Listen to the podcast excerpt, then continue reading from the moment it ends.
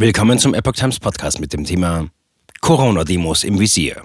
Grüne in NRW wollen mit 12-Punkte-Plan gegen Verschwörungsmythen vorgehen. Ein Artikel von Epoch Times vom 23. März 2022.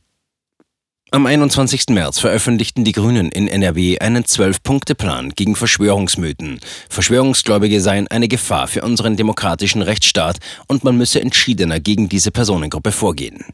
Vornehmlich ging es dabei um die Gruppe von verunsicherten Bürgern, Impfgegnern, Esoterikern, Reichsbürgern, Anhängern der sogenannten neuen Rechten und neonazistischen Gruppierungen, die gegen die Corona-Schutzmaßnahmen protestierten. Eine höhere Gewaltbereitschaft und Gewaltakzeptanz, eine menschenverachtende Einstellung wie Antisemitismus, Islamfeindlichkeit, Rassismus, Antiziganismus und Flüchtlingsfeindlichkeit sind laut Grünen bezeichnend für diesen Personenkreis. So seien insbesondere die Versammlungen gegen die Corona-Schutzmaßnahmen geprägt von einem Verschwörungsdenken und Verschwörungsmythen seien ohnehin Teil rechtsextremer Ideologien und erforderten mehr Aufmerksamkeit und Aufklärung.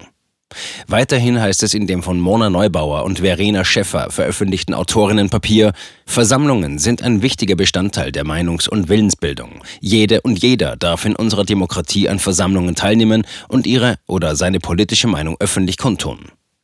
So sieht das Konzept aus.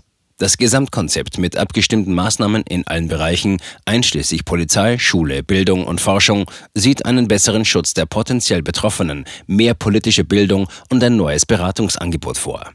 Neben der konsequenten Verfolgung von Straftaten und Auflagenverstößen sieht der Zwölf-Punkte-Plan ein neues Beratungsangebot für Angehörige von Verschwörungsgläubigen vor. Denn es ist eine enorme Belastung, wenn die eigene Mutter, der beste Freund oder die Arbeitskollegin an Verschwörungsmythen glauben. Auch soll es Angebote der politischen Bildung zu aktuellen Verschwörungsmythen geben.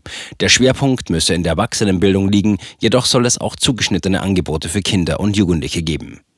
Die Angebote der Landeszentrale für politische Bildung und der Landesanstalt für Medien und Medienkompetenz und digitaler Demokratiekompetenz, die von Faktenchecks über Schulungen bis zum Selbstcheck reichen, müssen mit Fokus auf Fake News und Verschwörungsmythen gestärkt werden, heißt es.